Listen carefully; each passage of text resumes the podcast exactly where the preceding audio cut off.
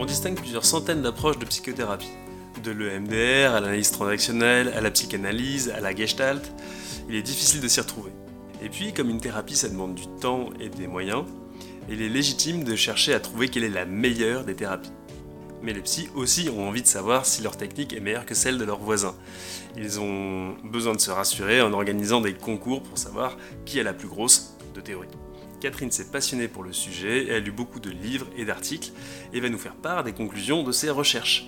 Mais plus qu'une réponse toute faite qui porterait au nu une thérapie, elle va nous faire part des conclusions sur qu'est-ce qui marche dans une thérapie. Avant de laisser la place à Catherine, n'oubliez pas de vous abonner, de nous laisser un commentaire ou un like. Cela va nous aider grandement à continuer et à nous motiver à continuer ces vidéos. Comment définir une thérapie qui marche? Une thérapie, c'est euh, un échange entre un thérapeute et un patient, ou un thérapeute et des patients, qui a pour but d'opérer des changements. Alors ces changements, ils peuvent être de différents ordres, comportementaux, euh, dans la manière de penser, la manière de réguler, ressentir les émotions, etc., euh, etc. Et du coup, une thérapie qui marche, on pourrait dire que c'est une thérapie qui a amené les changements escomptés. Alors selon les types de patients qu'on va pouvoir recevoir, ça va pas être la même chose. S'ils ont une pathologie psychiatrique, s'ils ont euh, un trouble euh, quelconque, euh, avec un diagnostic, ça va pas être tout à fait la même chose. Et d'ailleurs, en analyse transactionnelle, on a quelque chose d'hyper important qui s'appelle le contrat. On va retrouver ça dans d'autres approches de thérapie aussi, notamment d'ailleurs en EMDR, où on va créer, avant de commencer la thérapie, un objectif. Et ce que j'entends moi par une thérapie qui marche, c'est une thérapie qui a permis au patient d'obtenir les changements qu'il était venu chercher. Est-ce qu'il y a des thérapies qui marchent mieux que d'autres? Alors dans la recherche en psychothérapie, il y a parfois des études qui diraient que oui, certaines approches fonctionnent mieux que d'autres. Par exemple, notamment en 2004, il y a un rapport de l'INSERM qui a dit que les thérapies cognitivo-comportementales fonctionnaient mieux sur les dépressions et les troubles anxieux que les autres thérapies. Mais en réalité, on verra que c'est peut-être pas si simple que ça, c'est pas l'objet de cette vidéo euh, aujourd'hui, mais j'en reparlerai très bientôt. Et depuis, euh, comme il y a eu un peu des guerres de chapelle entre les différentes approches de psychothérapie qui voulaient prouver que euh, leur corpus théorique et les outils qui les comprennent fonctionnent, du coup, il y a eu plusieurs types de recherches. Et aujourd'hui, on voit que des approches comme la systémie, la psychanalyse, le MDR, l'hypnose ont un certain nombre de recherches et qui diraient qu'elles fonctionnent aussi bien. Alors on le verra dans ces vidéos que je vous ferai plus tard, la recherche en psychothérapie c'est vraiment très complexe. Et aujourd'hui on peut euh, globalement dire qu'on a encore beaucoup beaucoup de mal à savoir s'il y a des approches qui sont plus efficaces que d'autres parce que c'est très difficile d'évaluer non pas la psychologie, ça c'est une chose, mais la psychothérapie et un ensemble de corpus de théories et d'exercices qui comportent euh, une approche thérapeutique. Donc aujourd'hui il semble plutôt que les approches de psychothérapie ont à peu près le même euh, résultat auprès des patients, il y en a qui conviennent plus ou moins à certains types de profils de patients, mais en fait elles fonctionnent à peu près euh, toutes de la même manière. Euh, ce qui peut paraître étonnant parce qu'il y a des approches qui sont très différentes, notamment si on prend la psychanalyse et les thérapies cognitivo-comportementales, c'est une manière de travailler très différente et pourtant il semble que les résultats soient à peu près similaires. Donc on serait euh, en droit de se poser la question de savoir si il y a des choses qui seraient communes finalement à, à ces deux approches-là et du coup à probablement toutes les approches ou pas. Ça c'est la question qu'on a peut-être envie de se poser. Alors du coup, comment des thérapies très différentes peuvent obtenir des résultats similaires auprès des patients? C'est justement une question que je trouve extrêmement intéressante et que se pose un certain nombre de chercheurs.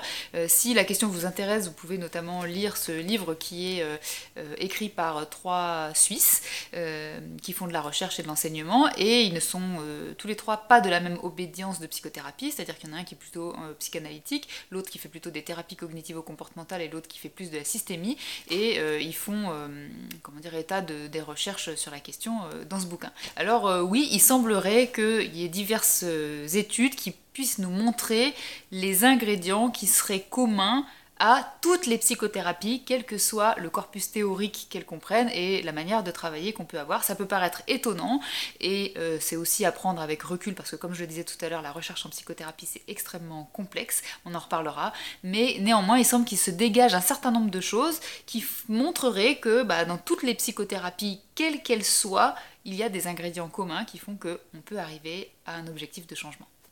Quels sont les ingrédients d'une thérapie qui marche du côté du patient? Alors parmi les ingrédients qui viennent du patient et qui vont être prédicteurs du changement et modérateurs du changement, il va y avoir les éléments euh, sociodémographiques. Alors quand je dis ça, je ne parle pas ni de l'âge ni du genre, c'est-à-dire que sur les recherches qui ont été menées, que ce soit homme ou femme, euh, ça, n'impactait pas les résultats d'une thérapie, et l'âge non plus. Et ça c'est plutôt porteur d'espoir parce qu'il y a pas mal de gens qui pensent qu'à partir d'un certain âge on peut plus changer. Ce n'est pas vrai. En tout cas les études euh, semblent vraiment nous dire que c'est pas vrai. En revanche, il y a la question du soutien social qui va jouer c'est-à-dire que si on a un patient qui en début de thérapie n'est pas du tout entouré, ça va être très important que nous, en tant que thérapeute, on l'aide à développer euh, un environnement social qui va pouvoir être une ressource pour lui, pour qu'il euh, puisse être soutenu, parce que ben, nous, on voit notre patient ou notre patiente une fois par semaine ou par quinzaine, et ça va pas suffire pour euh, l'aider à changer si n'a pas du tout de soutien à côté quand il va pas trop bien. ça, c'est le premier facteur de changement qui vient du patient. Pour qu'une thérapie fonctionne, on va aussi avoir besoin d'un patient qui est motivé. Si on a un patient qui n'a pas du tout euh, d'espoir, la thérapie, elle va vraiment avoir un facteur euh, prédictif défavorable. Euh, et les études ont montré que finalement, les traitements qui étaient obligés, qui étaient contraints, fonctionnaient beaucoup moins bien que les, thérapies qui étaient volontaires. Donc on a vraiment besoin, nous, en début de thérapie, si on a un patient qui n'est pas du tout motivé, enfin il y a un tout petit peu, parce que sinon il ne serait pas venu jusque-là, mais enfin on va avoir besoin de travailler avec lui vraiment l'espoir, sinon ça ne fonctionnera pas. Si on a un patient qui arrive en thérapie et qui est dans un attachement qu'on appelle insécure, ça veut dire que quand il est dans des relations, il est très anxieux ou très anxieuse dans la relation, il est très inquiet, et euh, la personne ne se sent pas bien dans les relations, c'est la première chose que nous, on va devoir travailler en tant que thérapeute parce qu'un patient ou une patiente qui a un type relationnel insécure, c'est-à-dire il ne se sent pas bien dans la relation, ça va rendre aussi extrêmement compliqué la thérapie parce qu'il va avoir pas confiance en son psy, peut-être il va euh, s'en méfier, euh, peut-être il va au contraire se soumettre complètement et du coup ben, il va pas être actif dans la thérapie, donc on a besoin d'avoir un patient qui a un minimum, un minimum parce que c'est en général quand ils viennent, euh, les patients n'ont pas euh, euh, d'attachement très sécure, mais en tout cas qui a un minimum de confiance dans le, psy. Et si c'est vraiment quelque chose qui est très difficile en début de thérapie, il va falloir que nous on travaille ça parce que sinon c'est prédicteur d'un résultat thérapeutique défavorable. On va aussi avoir besoin d'un patient qui est capable de s'auto-observer, c'est-à-dire qui a des qualités d'introspection, sans que le fait de se remettre en question le fasse complètement s'effondrer. Si on a des patients qui ont une confiance en eux ou une estime d'eux qui est tellement basse que dès qu'ils se remettent en question, ils s'effondrent complètement, ça va rendre la thérapie très complexe, voire impossible, parce que ben, ils vont pas pouvoir changer sans euh, éventuellement s'effondrer. Donc c'est pareil, ça fait partie des choses qu'on va avoir besoin de travailler avec les patients si vraiment quand ils arrivent en thérapie, euh, ils n'ont pas du tout cette capacité-là. Alors il y a des chercheurs comme Wambold, notamment en 2015, je vous mettrai la, référence euh, en description, qui estiment que 87% euh, des résultats de la thérapie viendraient euh, des capacités du patient, notamment celles que je viens de décrire. Alors c'est des résultats qui sont à prendre avec recul parce que les études qui ont été menées, notamment celle de Wampold en 2015, donnent des résultats qui sont assez modestes, donc ça nous donne quand même une idée d'un certain nombre de choses. Wampold, lui, il estime que euh, il y aurait 87% de la réussite d'une thérapie qui viendrait euh, des capacités du patient. Ça paraît énorme, donc je pense qu'il faut prendre ça peut-être avec du recul. Euh, mais il y a d'autres études, notamment de Lambert, alors dans les années plutôt avant 2000, qui, qui, eux pensent que les résultats d'une thérapie sont à 40% dus à des événements extérieurs. Donc vous voyez, c'est quand même des choses à prendre avec des pincettes. Néanmoins, quelque chose qui semble assez évident pour ces chercheurs-là, c'est que même s'il y a ces capacités inhérentes au patient qui sembleraient nécessaires, en tout cas, elles ne suffisent pas euh, pour qu'une thérapie fonctionne. Donc il y a probablement ces éléments extérieurs, mais il y a aussi des choses qui doivent venir du psy. Quels sont les ingrédients à la réussite d'une thérapie qui viennent du psy?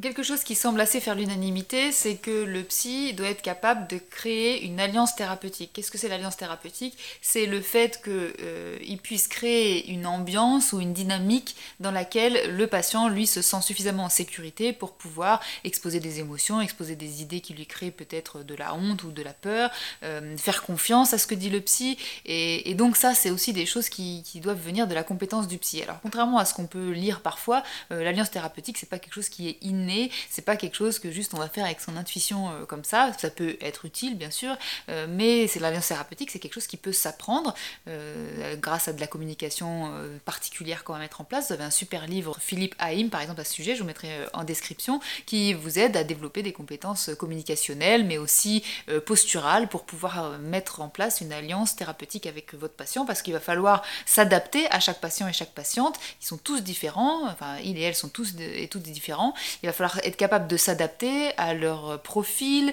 euh, à leurs différentes pathologies, à la manière qui les fait se sentir plus ou moins à l'aise dans la, dans la thérapie. Donc vraiment, cette capacité à créer l'alliance thérapeutique est extrêmement importante et elle peut se travailler. Malheureusement, euh, notamment à la fac, mais aussi parfois je trouve dans, certaines, euh, dans certains apprentissages de psychothérapie, c'est pas quelque chose sur lequel on met énormément l'accent. On met souvent l'accent sur les techniques ou la théorie enfin les techniques euh, euh, des exercices, etc., mais sur la posture du thérapeute ou sur la manière dont on s'adapte à notre patient, je trouve qu'on n'est pas toujours très bien formé en tant que psy, donc on apprend ça bah, sur le tard, et puis avec d'autres formations annexes, mais c'est néanmoins, semble-t-il, quelque chose qui va vraiment, vraiment favoriser des bons résultats en thérapie. Alors quelque chose qui va jouer aussi et qui est euh, pourtant euh, impossible à prévoir et à prédire à l'avance, c'est la personnalité du psy. C'est-à-dire qu'en plus de nos compétences, il va y avoir euh, qui on est, c'est-à-dire la, manière dont on se comporte, dont est-ce qu'on est plus ou moins, je sais pas vulgaire, quel langage lexical on utilise, quels sont nos langages non verbaux. Bien sûr, il y a des choses qu'on a pu travailler pour s'adapter, mais comme il est nécessaire quand même d'avoir une certaine authenticité dans la thérapie pour que justement l'alliance thérapeutique puisse se créer, ben, notre style thérapeutique et notre personnalité vont jouer aussi. Et a priori, les études euh, qui ont été faites montrent que euh, aucun psy n'est efficace pour toutes les patients et toutes les patientes, et euh, aucun psy n'est inefficace pour tous les patients et toutes les patientes. Alors en revanche, il n'y a a priori aucune recherche qui pourrait dire voilà les, les, traits de personnalité euh, qui seraient euh, nécessaires euh, pour être un meilleur psy. Pour l'instant, mais je suis pas sûre que ce soit possible de l'évaluer, mais en tout cas, de dire que notre personnalité, elle va jouer dans l'efficacité et le résultat d'une thérapie. Néanmoins, ben, on ne peut pas les prédire à l'avance, ça va un peu se passer au cours des premiers entretiens notamment. Sans surprise, il va falloir au psy euh, une certaine dose d'empathie parce que sans ça, il va pas pouvoir euh, travailler avec le cadre de référence du patient. Il faut bien avoir en tête que euh, nous, en tant que psy, on rencontre tout un tas de gens qui n'ont pas du tout les mêmes cadres de référence que nous dans notre vie de tous les jours, en dehors du cabinet, je veux dire. C'est-à-dire qu'on n'a pas forcément les mêmes valeurs qu'eux, auxquelles on n'a pas forcément les mêmes envies. la manière dont nous, on s'est sorti de nos problèmes, c'est pas forcément celle ou que eux, ils vont utiliser dans, leur vie de tous les jours. On a vraiment besoin de pouvoir s'adapter à leur fonctionnement à eux. Et donc ça, ça nécessite quand même pas mal d'empathie pour pouvoir euh, être capable de le faire euh, et d'imaginer comment ça se passe pour eux, même si c'est très différent de notre fonctionnement euh, à nous. Et contrairement à certaines idées reçues parfois, l'empathie, ce n'est pas un don inné. On peut avoir des facilités en fonction de la manière dont on a grandi, on a été élevé, les gens se sont comportés avec nous, mais néanmoins, l'empathie, ça s'apprend. On peut tout à fait apprendre à être empathique, ce n'est pas que quelque chose d'émotionnel, c'est surtout une capacité imaginative qui fait que quand on a un certain nombre d'éléments du puzzle du fonctionnement du patient, on peut imaginer comment ça se passerait pour lui, même si éventuellement on ne le ressent pas. Et puis dernier ingrédient qui vient du psy, c'est le fait de croire à sa propre euh, théorie. Alors c'est quelque chose qui a été très surprenant pour moi parce que euh, en lisant euh, ce, livre sur l'évaluation des psychothérapies, hein, dont je retire à peu près toutes les choses que je vous dis ici, je vais vous le citer aussi en barre d'infos si vous voulez pouvoir voir toutes les références scientifiques. Hein. Il y a plein plein plein de... Il y a voilà, tout, tout, plein de pages à la fin de toutes les références qui sont dans le livre, donc je ne peux pas toutes vous les citer ici, ce serait vraiment trop long.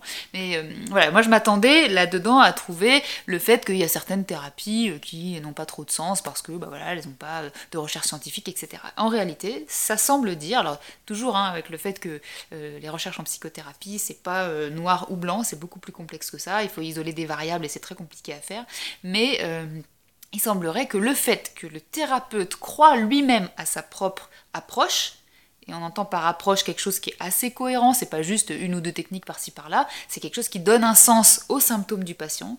Si le thérapeute y croit, et que bien sûr le patient adhère au sens euh, que, que le thérapeute va donner aux symptômes, c'est très fort prédicteur d'une thérapie qui va fonctionner.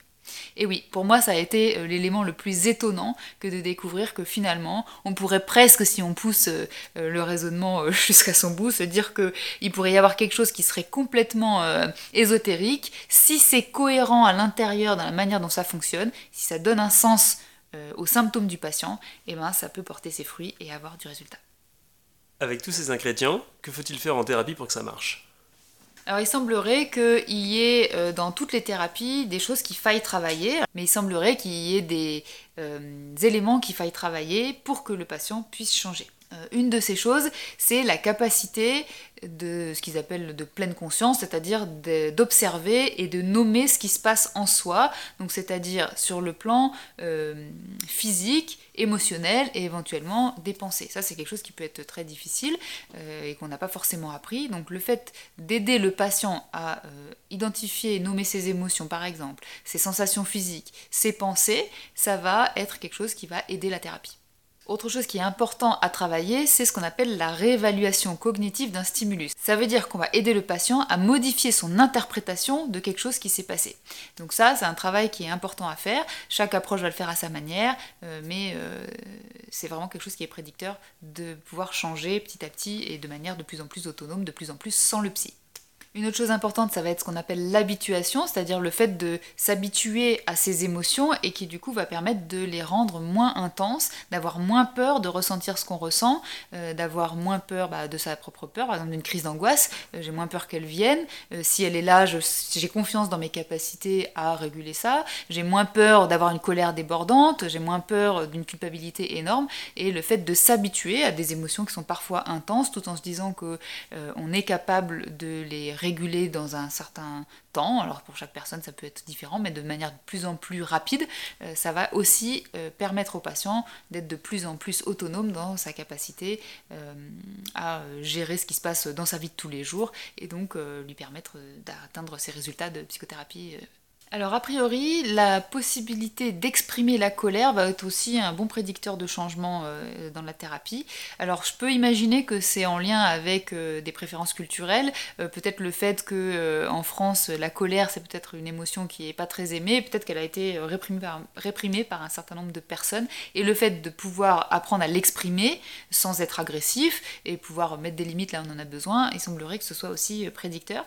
Et puis le fait d'acquérir des capacités d'autocompassion, c'est-à-dire euh, d'être compatissant envers soi-même, de pouvoir reconnaître qu'on a vécu des choses difficiles, que peut-être on a été victime de certaines situations sans s'effondrer, sans se dire euh, ou sans se dévaloriser, sans avoir honte. Ça aussi, a priori, ça va être prédicteur. Alors ça nécessite, et là j'ajoute peut-être quelque chose que j'avais oublié tout à l'heure dans... Euh, les capacités, ou les capacités nécessaires chez le psy, c'est aussi la capacité pour un psy, notamment en début de thérapie, de supporter les émotions parfois intenses du patient. Si on a euh, euh, un psy qui ne peut pas supporter euh, bah, des patients qui pleurent beaucoup, ou qui font peut-être une crise d'angoisse au cabinet, ou peut-être qui se mettent très en colère, ou qui sont dans une culpabilité intense, ça va rendre aussi la thérapie probablement plus difficile. Alors c'était pas dans le livre et donc dans les recherches que je suis en train de vous mais en tout cas, euh, je pense que quand même c'est assez euh, nécessaire.